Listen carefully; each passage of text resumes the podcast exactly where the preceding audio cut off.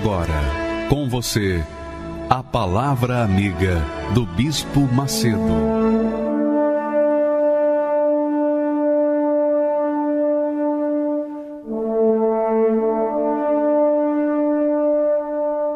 Graças a Deus e que o Deus Altíssimo venha abençoá-los neste exato momento, enquanto nós meditamos na palavra de Deus o Espírito Santo venha sobre você que nos assiste nesse momento, para fazê-lo compreender, entender a sua palavra, entender a vontade de Deus para a sua vida.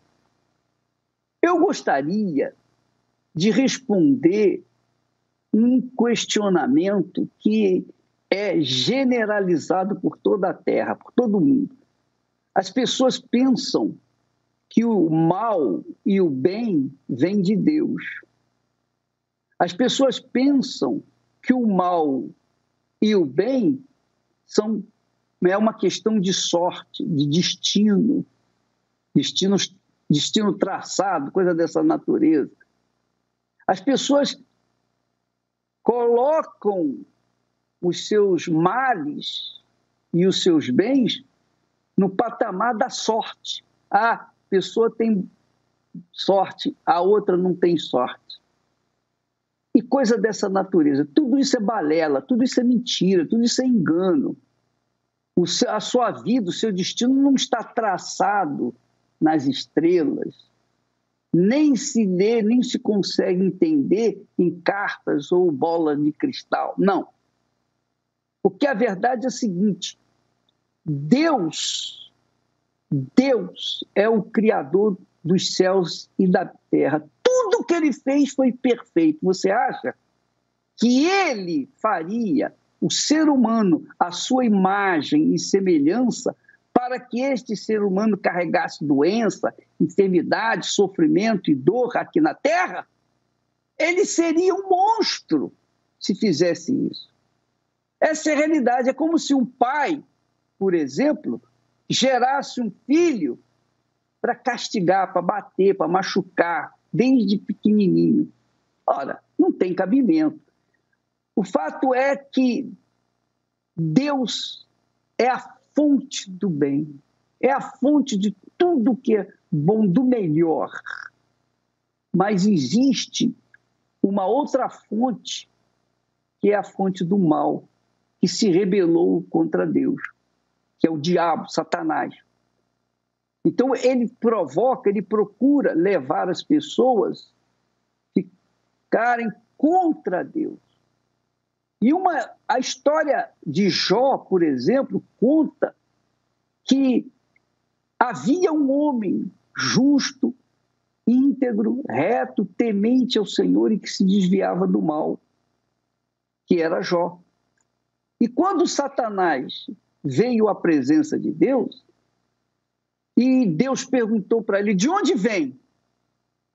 Ele disse: de rodear a terra e passear por ela. Quer dizer, o diabo anda rodeando a terra, passeando pela terra.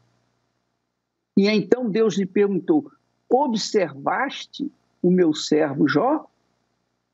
Homem íntegro, reto, temente ao Senhor e que se desvia do mal?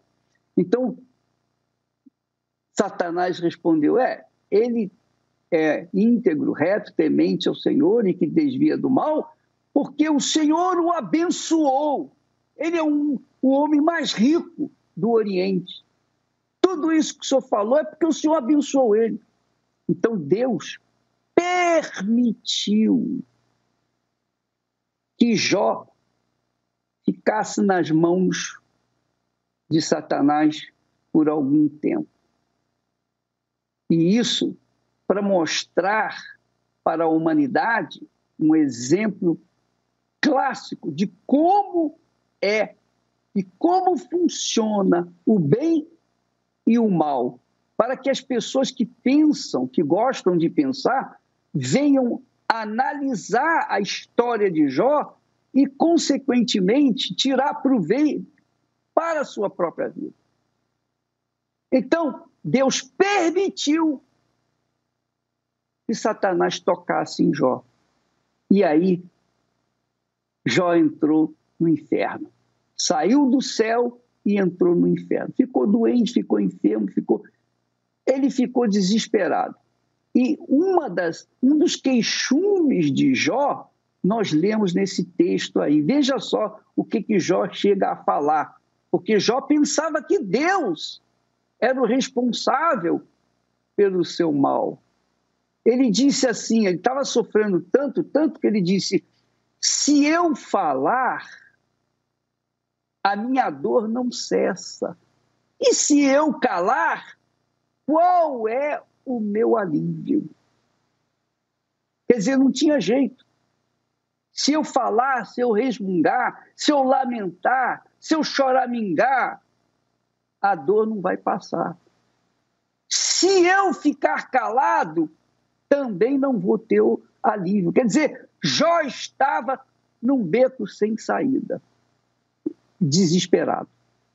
E diz mais: testemunha do meu sofrimento, quer dizer, testemunha disto, é que já me fizeste, olha só, Jó falando com Deus, já me fizeste enrugado.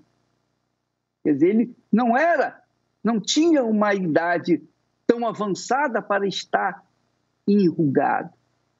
E a magreza, diz ele, e a minha magreza já se levanta contra mim. Imagine a magreza de Jó, porque, segundo historiadores, se acredita, Jó foi coberto de lepra, uma doença infecto-contagiosa. Ele estava completamente ferido, do alto da cabeça à planta dos pés. Então estava magro, estava enfermo. E ele diz: a minha magreza, a minha magreza já se levanta contra mim. E no meu rosto testifica contra mim, quer dizer, a magreza dele, o estado é, de, de, de magreza, o estado de caído, de prostrado, estava estampado no rosto dele. Talvez seja a sua situação. Talvez seja a sua situação. Mas preste atenção, não é Deus o responsável. Deus permitiu, porque a autoridade é de Deus, mas Deus permitiu isso, que isso acontecesse com Jó para que as pessoas, a humanidade, visse de onde vem o bem e de onde vem o mal, porque o próprio Satanás reconheceu que o bem, a riqueza, a saúde, a família, o bem-estar, a felicidade que Jó tinha era vinda de Deus. Agora, Jó estava numa situação completamente oposta, num pedacinho do inferno. E ele fala dessa situação. Ele mostra essa situação.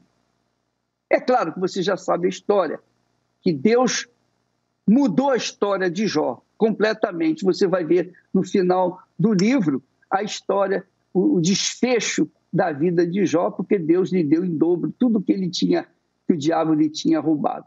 Mas o que fica forte é o que Jesus falou quando veio aqui.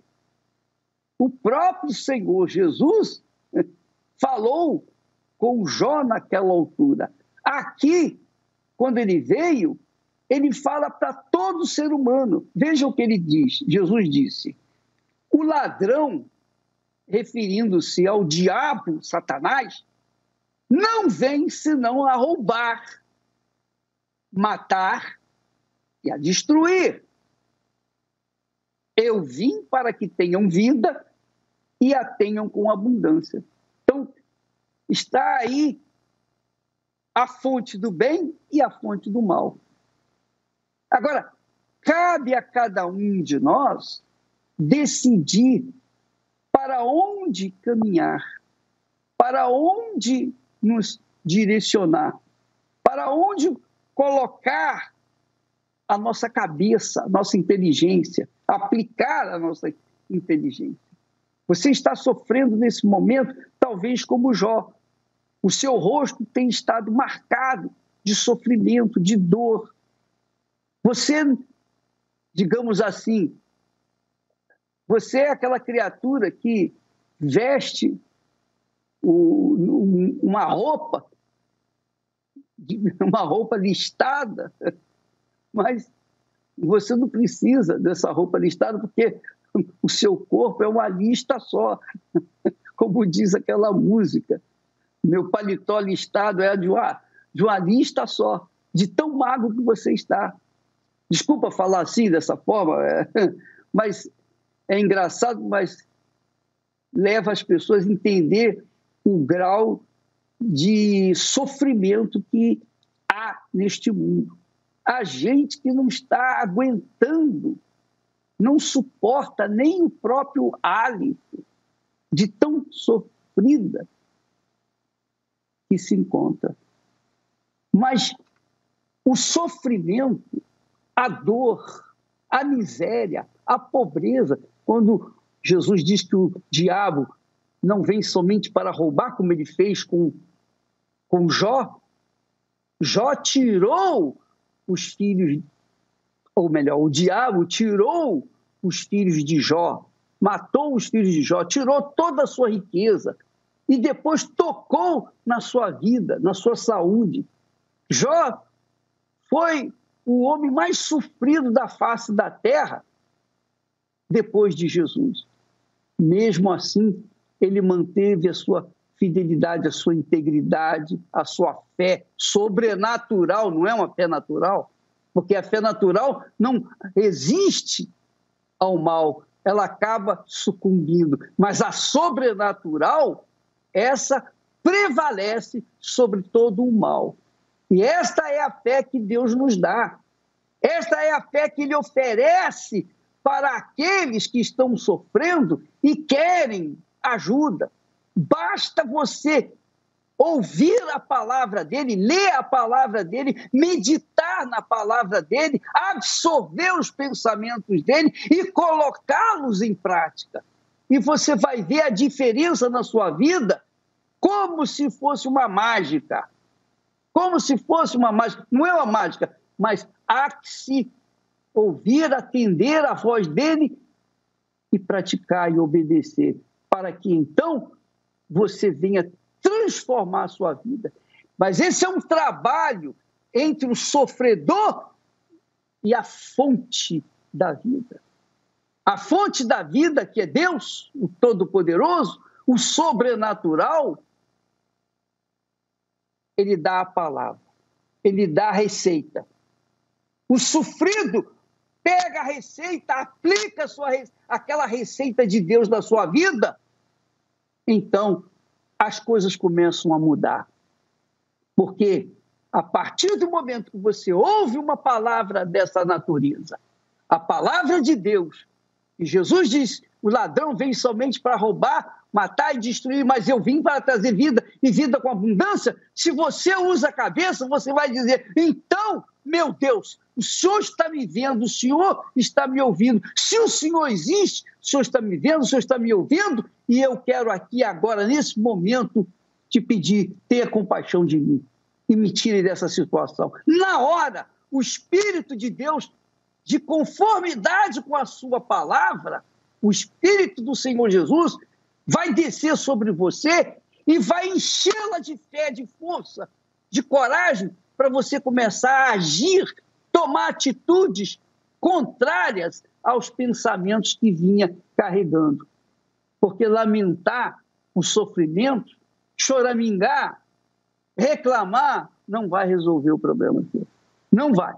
Só vai resolver o seu problema quando você tomar atitude de fé e partir para o altar de Deus e clamar e pedir, cobrar dele o cumprimento das suas promessas. Você pode fazer isso. O Senhor disse: Eu vim para que tenham vida e a vida com abundância, e a tenham com abundância. Então eu vim aqui no altar cobrar isso de ti. Faça isso. Vai com tudo. Vai com toda a sua força. Vai com toda a sua fé. Vai com toda a sua gana. Porque Deus quer ver o nosso querer quando nós queremos de verdade, nós vamos com tudo. Nós apostamos, as pessoas apostam na loteria, apostam no cavalo, apostam na, no jogo de azar, enfim, as pessoas colocam toda a sua força nas coisas desse mundo. Mas quando diz respeito às coisas de Deus, à palavra de Deus, as pessoas vão mais ou menos. E por isso não acontece o milagre que elas querem que aconteça. Então, amiga e amigo, eis aí a fonte da bênção, mas também a fonte da maldição. Você que escolhe para onde você quer ir.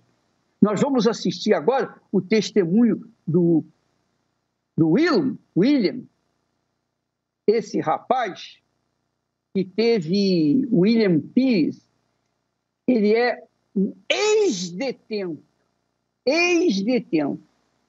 Ele e a sua mãe falam do que era o passado deles e o que é o presente e por que mudou. Você vai ver a história deles e vai conferir o que Deus falou aí na sua palavra. Por favor, vamos soltar o texto. Você vai vendo nesse momento uma rebelião na antiga FEBEM. Fogo na FEBEM, olha lá. Olha os criminosos os criminosos menores de idade quebrando tudo, olha lá. Olha eles pulando, olha lá, vão subindo para fugir. Eu estava lá neste dia e eu fui preso 17 vezes. E eu, como mãe, tendo que suportar tudo isso.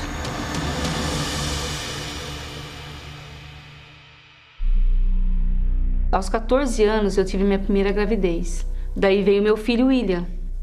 E ele sempre foi uma criança tranquila, tranquila. Mas é, eu escondi dele quem era o pai dele. Por o pai dele ter me abandonado, eu fiquei magoada, fiquei com raiva mesmo do pai dele, escondi quem era o pai dele. Quando ele descobriu, que foi através de um meu outro filho que contou para ele quem era o pai dele realmente, ele ficou magoado. Para mim foi um choque, né? Porque foi uma confusão na minha cabeça. A, a válvula de escape para mim foi o mundo das drogas. Foi aí que eu me envolvi com as drogas, comecei a cheirar cocaína. Foi a primeira droga que eu usei, foi a cocaína. Eu não tinha limites, ao ponto de, em uma semana, eu fui preso mais de uma vez. Eu me lembro de um dos episódios que eu fui preso numa virada de ano. Tem até as imagens aí da, da dessa apreensão. Foi uma das vezes que eu fui preso. Fui preso várias vezes e eu me lembro que nesse dia eu entrei para casa da minha mãe, a polícia com a arma em punho, eu pulei para trás da, da casa daquele barranco, me machuquei todo, mas consegui fugir. Teve uma época que ele sumiu, ficou alguns dias sumido. Daí quando ele voltou para casa, eu tinha chegado à tarde do serviço, eu me lembro que ele chegou e ele estava sentado assim na cama no quarto dele. Eu fui lá conversar com ele e eu cheguei a ajoelhar na frente dele e falei: "William, pelo amor de Deus, para de fazer isso. Muda essa situação. Para de, de traficar, de roubar. Daí tamanho era o desespero que minha irmã, tinha uma irmã que me ajudava muito, ela se preocupava muito com ele também. E ela teve a ideia de acorrentar ele.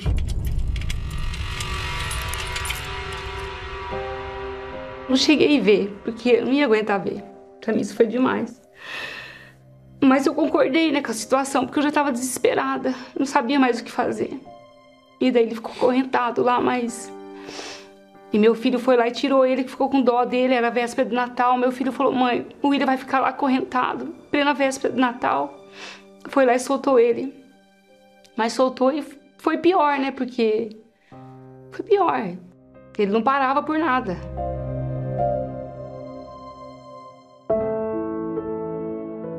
Eu não sabia agir.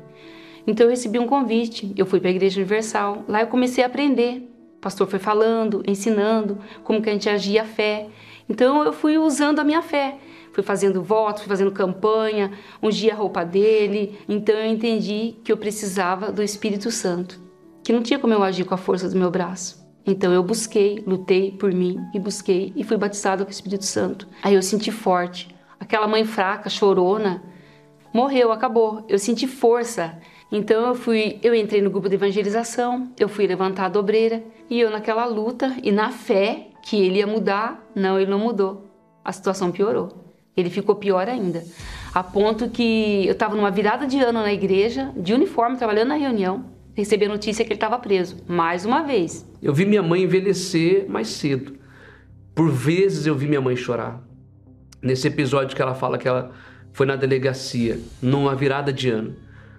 Quem disse que dali eu coloquei a cabeça no lugar? Não, minha mãe foi a gente chegar em casa, ela entrar por uma porta, eu sair por outra e voltar para o tráfico, porque a biqueira não podia parar.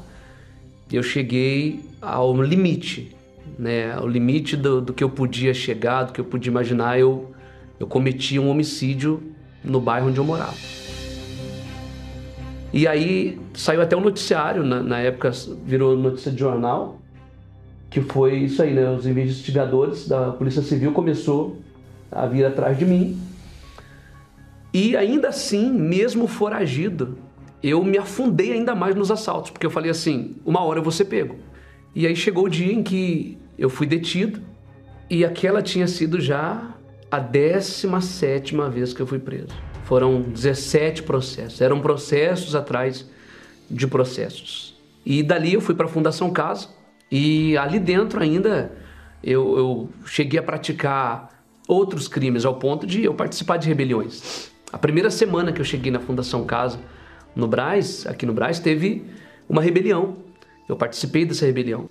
E foi então que, depois de, de tantas vezes é, errando, dando cabeçada, a Igreja Universal começou a entrar na Fundação Casa e eu comecei a participar dos cultos. E, e participando dos cultos, eu comecei a me interessar. Eu lembro que tinha um obreiro, o, o seu Noel, ele ia uma quinta-feira sim, uma quinta-feira não. Então, a cada 15 dias eu participava do culto. E numa dessas é, reuniões, cultos que fazíamos lá dentro, o, o William, então, é, tivemos uma conversa após a reunião. E esse contato foi muito interessante porque, ao final da, do culto, ele pediu uma Bíblia para mim. Eu tinha somente a minha Bíblia, muito surrada, muito usada. E ele me pediu uma Bíblia. Eu falei: Olha, William, hoje eu não, não tenho uma Bíblia nova para te dar, só tenho a minha. E ele me disse: Não tem importância, é, é essa que eu quero mesmo.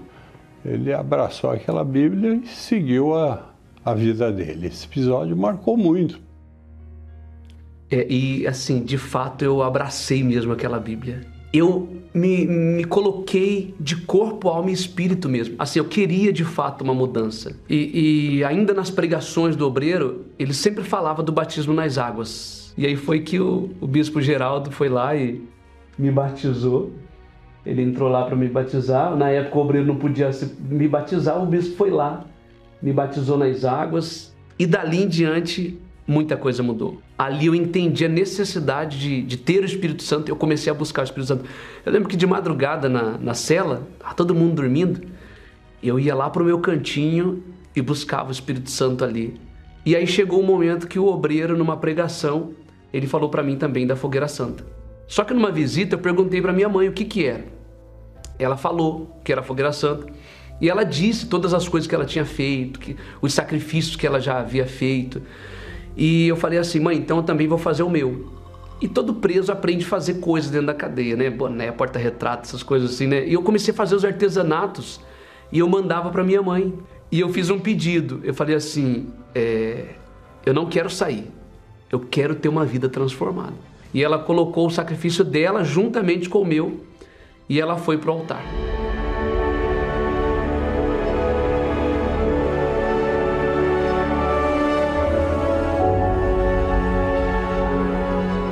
Você vê, a minha tia já tinha dado um carro para um advogado para resolver o problema, para me tirar dali. E nada tinha resolvido. Mas o que resolveu foi o altar. Não demorou muito. 17 dias depois, eu saí. Eu fui direto para a igreja numa terça-feira. Eu me lembro que aquele dia eu tive uma experiência muito forte com Deus. Primeiro que eu pensava assim, poxa, eu, eu não sou digno de ter o Espírito Santo. Da minha família, eu era o pior. Mas mesmo sem ser digno de ter o Espírito Santo, ele me deu. Aquele dia foi muito forte. Eu, eu me lembro que eu estava na frente do altar e eu busquei com toda a minha força. O, o pior, né? O pior, aquele que não merecia nada, Deus me deu tudo dele, né? Que era ele morando dentro de mim. Então, para mim foi muito bom. Eu lembro que eu saí naquela reunião e tinha um monte de jovens assim, né, da igreja mesmo. E eu queria assim dar para eles aquilo que eu tinha recebido. E dali em diante tudo mudou.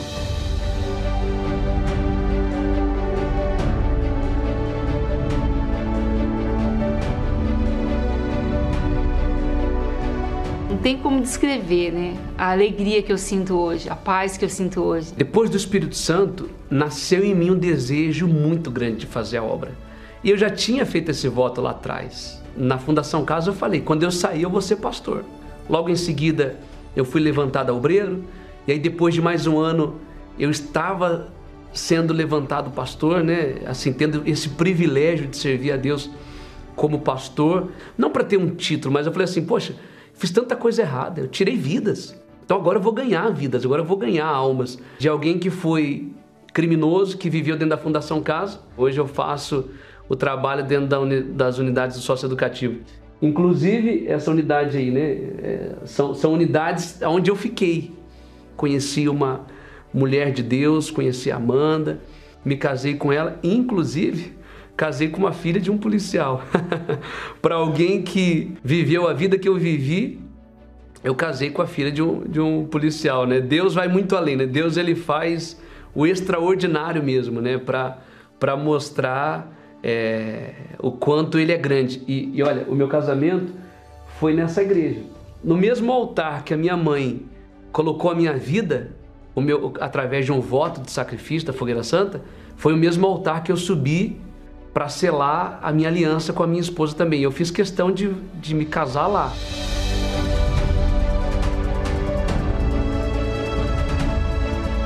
Então, meu filho, eu disse lá atrás que eu tinha vergonha, né? Realmente eu tinha vergonha da situação que, que a gente passava, né, com você. Mas hoje você é um orgulho para mim. Hoje eu vejo quanto Deus é grande, a transformação que Ele fez na sua vida. Hoje eu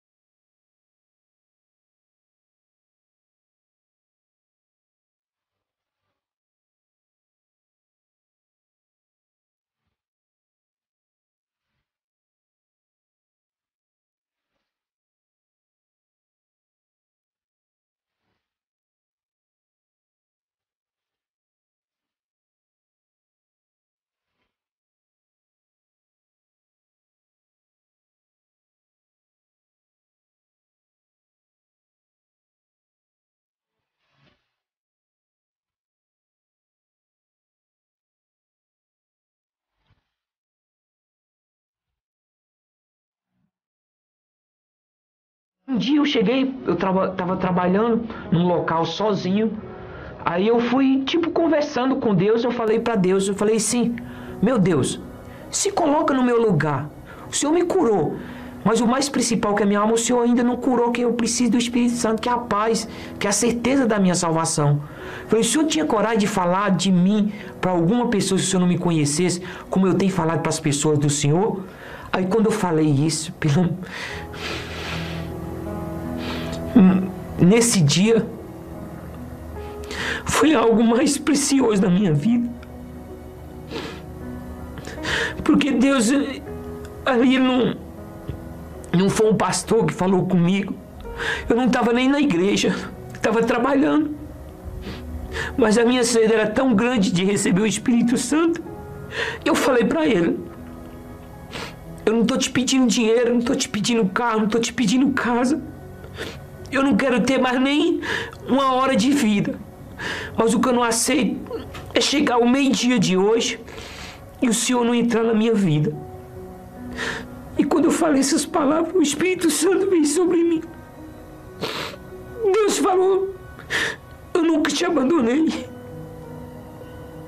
Eu sempre estive contigo.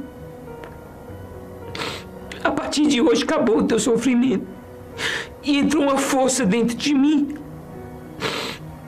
Eu não sentia.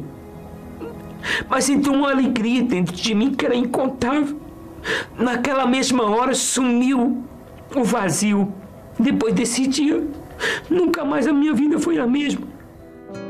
Bem sei eu, Deus meu, que tu provas os corações e que da sinceridade te agradas. Você vê que não tem jeito, qualquer que seja o seu problema, há solução. Não tem ciência, não tem nada neste mundo que possa dizer: olha, seu caso não tem jeito. Tem jeito sim. Enquanto a vida, a esperança, eu digo, enquanto a vida e fé sobrenatural, a certeza de uma vida nova. A certeza, não é a esperança, não. A certeza de uma vida nova. Agora, a pessoa tem que receber o Espírito de Deus. Sem o Espírito Santo, é impossível a pessoa sobreviver neste mundo. É impossível. E eu posso falar isso com vocês, por conta dos problemas que nós enfrentamos durante todo o trabalho, o desenvolvimento da Igreja Universal. Então, amiga e amigo, eu, eu posso falar isso para vocês. Por quê? Porque nós passamos pelo crivo do inferno, mas sobrevivemos. Sobrevivemos, vencemos, porque o Espírito de Deus estava está conosco. E isso também é possível para você. O Espírito Santo foi enviado por Jesus. Jesus prometeu enviar o Espírito Santo e já enviou, eu recebi. E muita gente recebeu, o Nilson recebeu. Agora, como você fazer, como você tem que fazer para recebê-lo? É preciso que você queira mesmo. É preciso que você tenha sede. E sede é querer acima de qualquer outra coisa. Isso que se chama sede. Quando você o quer de todo o seu coração, com todas as suas forças, de toda a sua natureza, então ele vem sobre você. Não precisa merecer, como, é o, como foi o, o caso do William. William. Ele não merecia, era bandido, assassino, etc, etc. Mas a sinceridade dele colocada no altar, ó oh, Deus, tem compaixão de mim, eu sei que eu não mereço. Mas o caso do Nilson foi a mesma coisa. E é isso que tem que acontecer. Se você crê, minha amiga, vai para o altar com essa fé, com essa sinceridade, porque Deus se agrada das pessoas que são humildes de coração e têm e são sinceras. Nós vamos assistir agora mais um testemunho do poder de Deus, do poder do Espírito Santo, poder sobrenatural que faz a mudança de vida. e te dá uma nova identidade. Vamos assistir, por favor, o caso do Michel Máximo, por favor. Meu nome é Michel, tenho 39 anos. Meu fundo de poço foi a traição que eu, que eu descobri.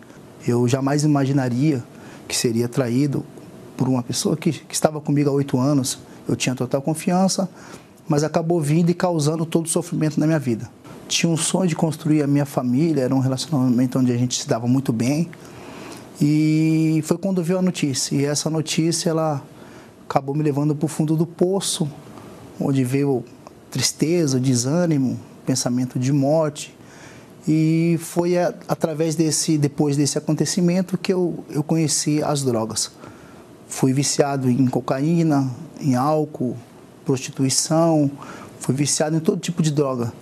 E, consequentemente, veio a destruição tanto minha quanto da minha família, porque as drogas ela traz tanto sofrimento para a gente quanto para nossos familiares. Depois dessa traição, a minha vida ela nunca mais ela foi a mesma. Eu fui uma pessoa sempre vazia, angustiada, perdi a vontade de, de, de viver, de, de alcançar meus objetivos, de trabalhar. Enfim, eu abri mão de tudo. Esqueci, abandonei minha família.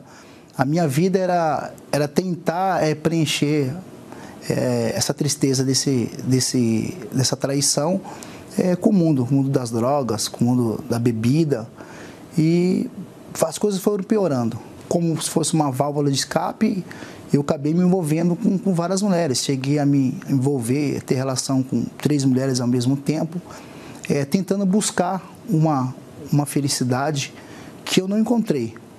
A minha vida foi essa. Era bebida, mulher, porque foi difícil, né? Era, era muito difícil é, eu olhar e, e, vinha na minha mente a, a, respeito da traição, que o meu sonho ele, eles tinham sido todos destruídos e a minha vida ela foi de mal a pior. E assim como o meu sonho foi destruído por ela e por ele, o mesmo sentimento eu queria que eles tivessem também, um sentimento de perca. Então, assim como eles destruíram meus sonhos, eu queria destruir a relação dos dois, o sonho dos dois.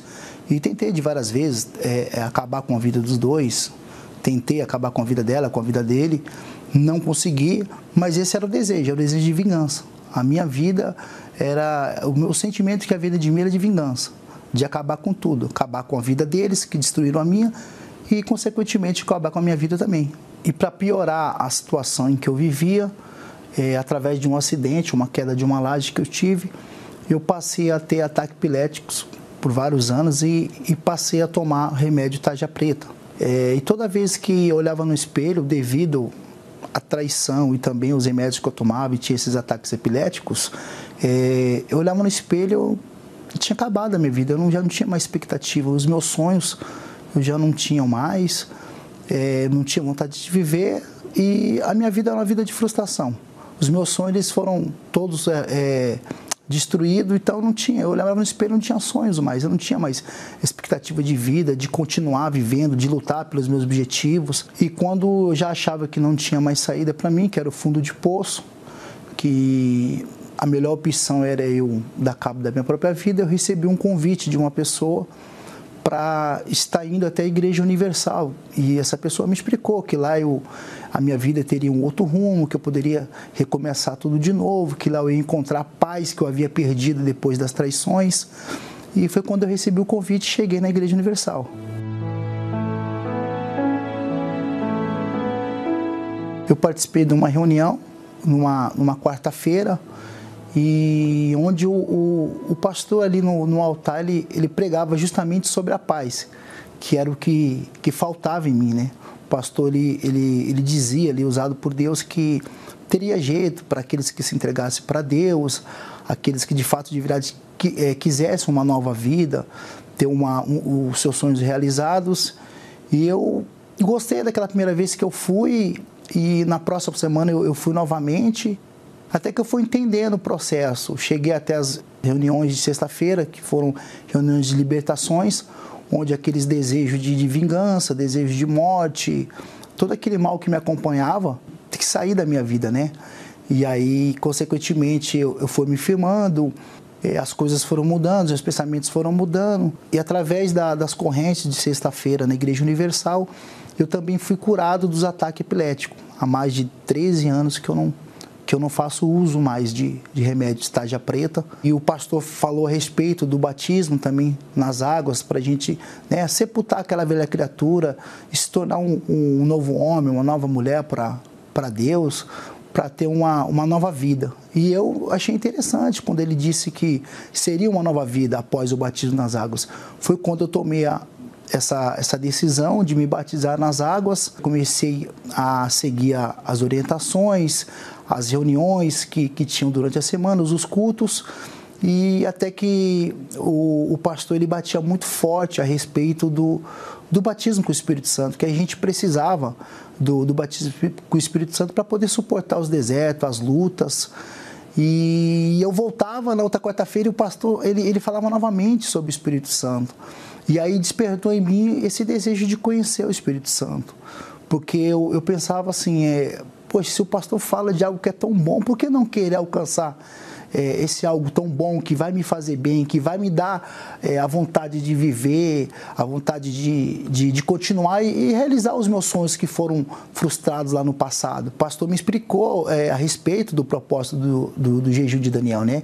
Que seriam 21 dias desconectado do mundo e conectado com as coisas de Deus. Que aquele que tivesse realmente sede faria esse propósito, esse sacrifício. Eu entendi o, o propósito que, que era apresentado de receber o Espírito Santo.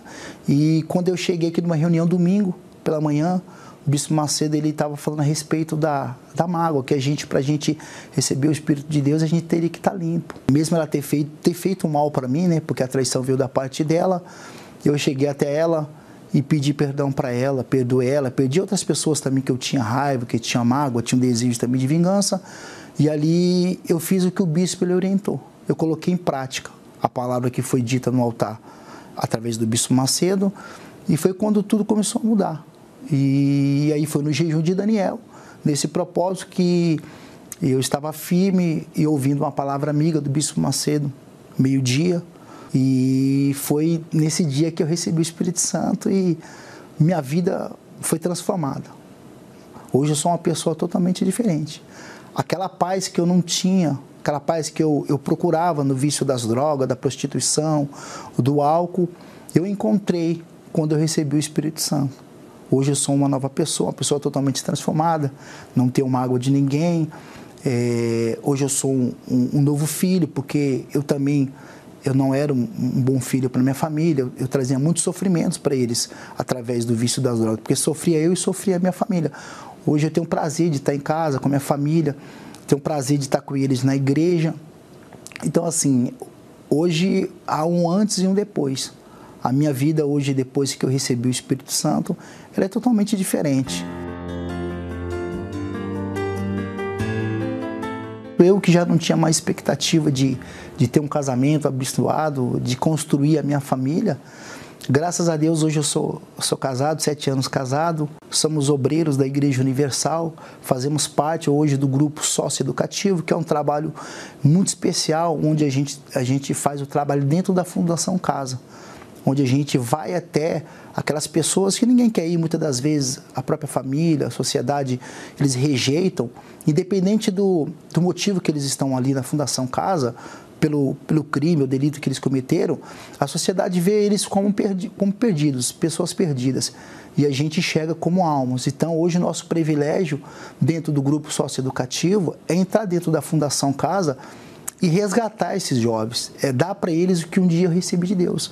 Hoje a nossa alegria é essa, é dar o que a gente tem recebido de Deus todos os dias. Hoje tudo que eu faço é, é baseado no Espírito Santo.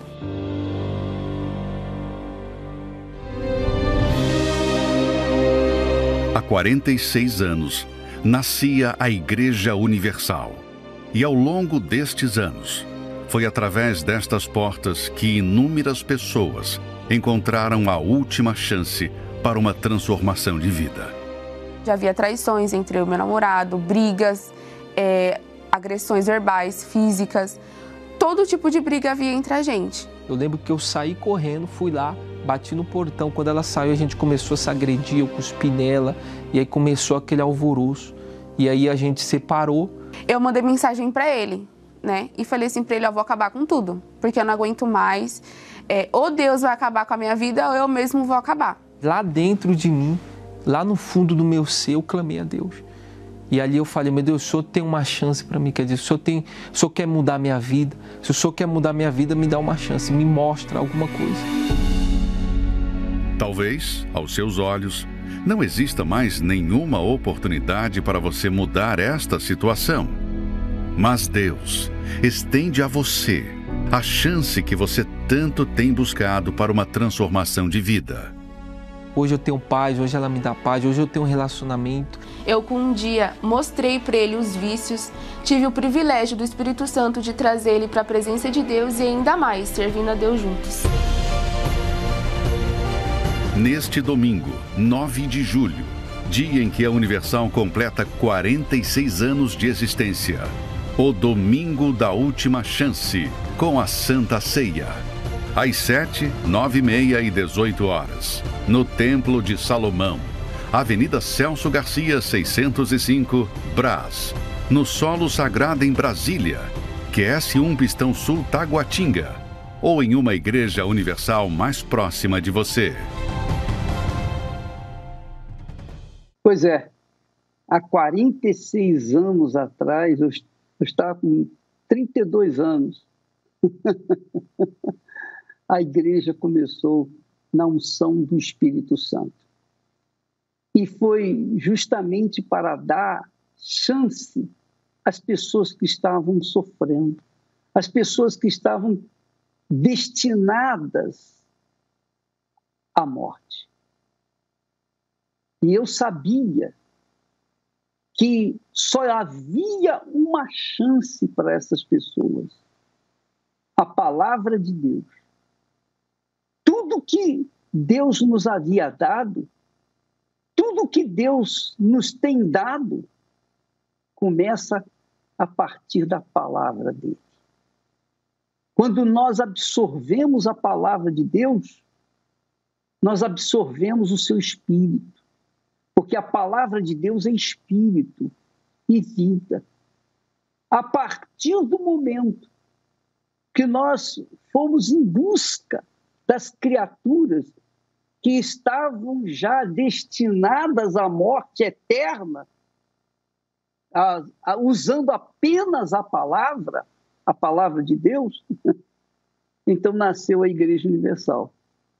Então, amiga e amigo, você que está gemendo, sofrendo, como Jó talvez, você diz: se eu reclamar, não vai mudar a minha situação. Se eu me calar, não vai aliviar a minha dor. O que, que eu faço? Pois bem, é, é aquela história. Se eu correr, o bicho pega, se eu ficar, o bicho come. Não tem saída. Não tem saída para você? Tem sim. Tem uma chance para você neste domingo. Porque neste domingo, com os 46, na comemoração, na celebração do 46º aniversário da Igreja Universal, vai acontecer o que você ficou, talvez, durante tantos anos gemendo, sofrendo e não aconteceu. Porque nesta data, neste dia, neste domingo, nós teremos uma concentração de fé. Todos os pastores, obreiros, obreiras, todas as pessoas que fazem parte, membros da igreja, todos nós estaremos com um só espírito, numa só fé, num só coração, clamando a Deus por você que quer uma chance. Portanto, se você está buscando uma chance, você talvez à noite você com a cabeça no travesseiro, gemendo, talvez dentro de uma prisão, num hospital, numa clínica ou debaixo de um viaduto, qualquer que seja a sua situação você diz assim: ah, meu Deus, ah, se tivesse uma chance, se o Senhor existe e me desse uma chance, eu, ia, eu iria mudar de vida. Pois bem, Deus está te dando essa chance. Este domingo agora é o domingo da última chance. Para você que está no fundo do poço, você que está já com os momentos contados, dias contados, domingo agora. Porque toda a igreja ao invés de cantar louvores, ao invés de exaltar o nome do Senhor, ao invés de participar de uma santa ceia, ao invés de, de procurar glorificar a Deus, nós estaremos celebrando, celebrando o 46º aniversário da igreja, levando almas supridas, cansadas, sobrecarregadas, já condenadas até o altar e dizendo: ó oh, Deus, tá, estão aqui essas pessoas que querem uma chance, uma nova chance, talvez. Você quer essa chance neste domingo? Em qualquer igreja universal do Reino de Deus, você vai ter essa chance. Você não tem que pagar nada, você não tem que fazer nada, você não tem que dar nada. Assim, você tem que dar, sim, a sua vida. Você tem que dar a sua vida para que Deus te dê uma vida nova. Se você quiser, neste domingo, durante todas as reuniões, pela manhã, na reunião das primícias, nove e meia, três da tarde, seis da tarde, qualquer que seja o horário, vai ser para as pessoas que querem uma última chance. Tá bom? Nós vamos passar agora a palavra ao bispo Jadson, que vai falar com Deus em seu favor. Bispo Jadson, é com você. E Deus abençoe a todos em nome do Senhor Jesus. Amém, Amém bispo. Minha amiga e, e meu amigo, se não dá para reclamar, se não resolve, clamar resolve. Vamos falar com Deus agora, é momento de oração.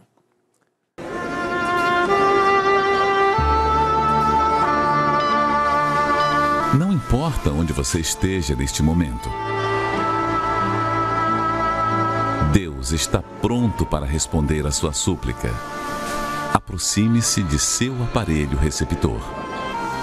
Pela fé, vamos entrar diante do trono do Altíssimo. É momento de oração.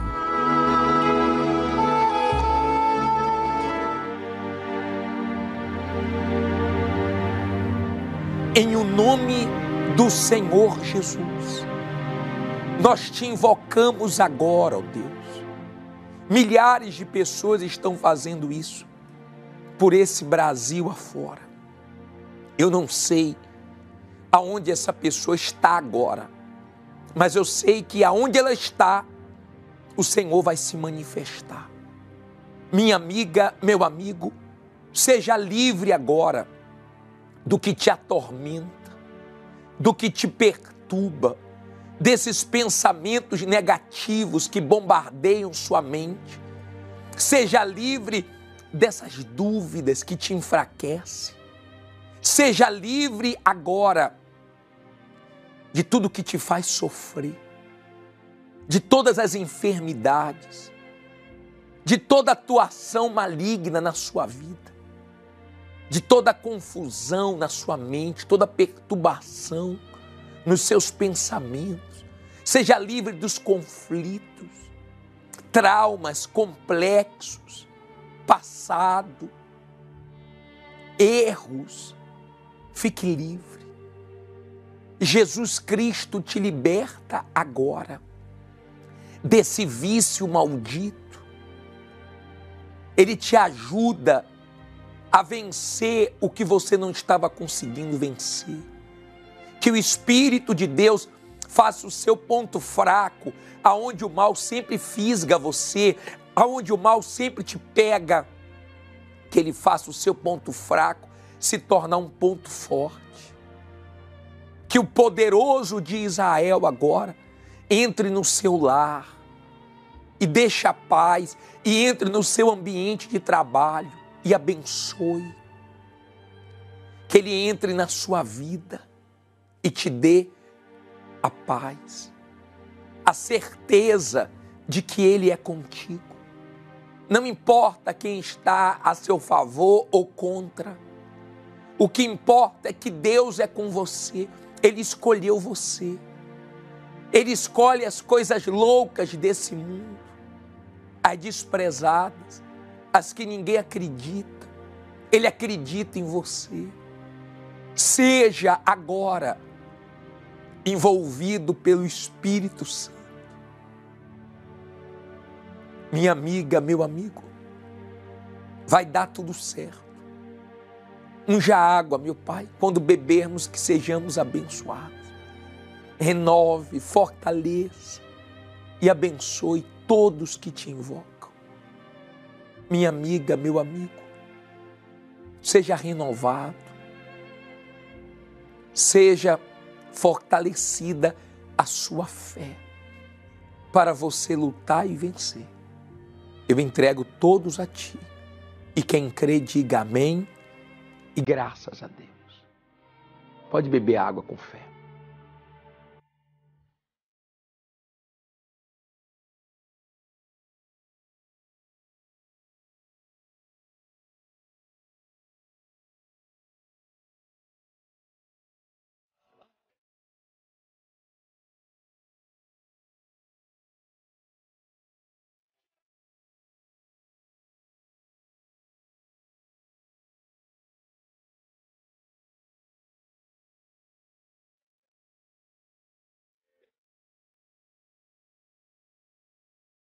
Por que você não aproveita a chance que Deus está te dando? Quantas pessoas desperdiçaram uma chance? Elas não sabiam que era a última. E muitas hoje, por causa disso, estão no inferno. Pense quantas chances você já teve e aproveite essa que Deus está colocando diante de você. Aniversário da Igreja Universal, Santa Ceia da Última Chance. Nós vamos estar 18 horas aqui no templo, na vigília pela sua alma. Não tem nada melhor que você pode fazer para a sua alma do que se agarrar com Deus, do que se apegar a Deus. Nós estamos preparando um vídeo fortíssimo Domingo passado falamos sobre vencer o tempo. Muitas pessoas apodreceram com o tempo, outras amadureceram. Nós vamos tratar de um assunto fortíssimo que vai te abençoar, tá bom? Lembrando que o Bispo Adilson vai estar às sete da manhã, Bispo Renato Cardoso às nove e meia e nós estaremos às 18 horas. Nossos companheiros em todas as Universal. Até a próxima.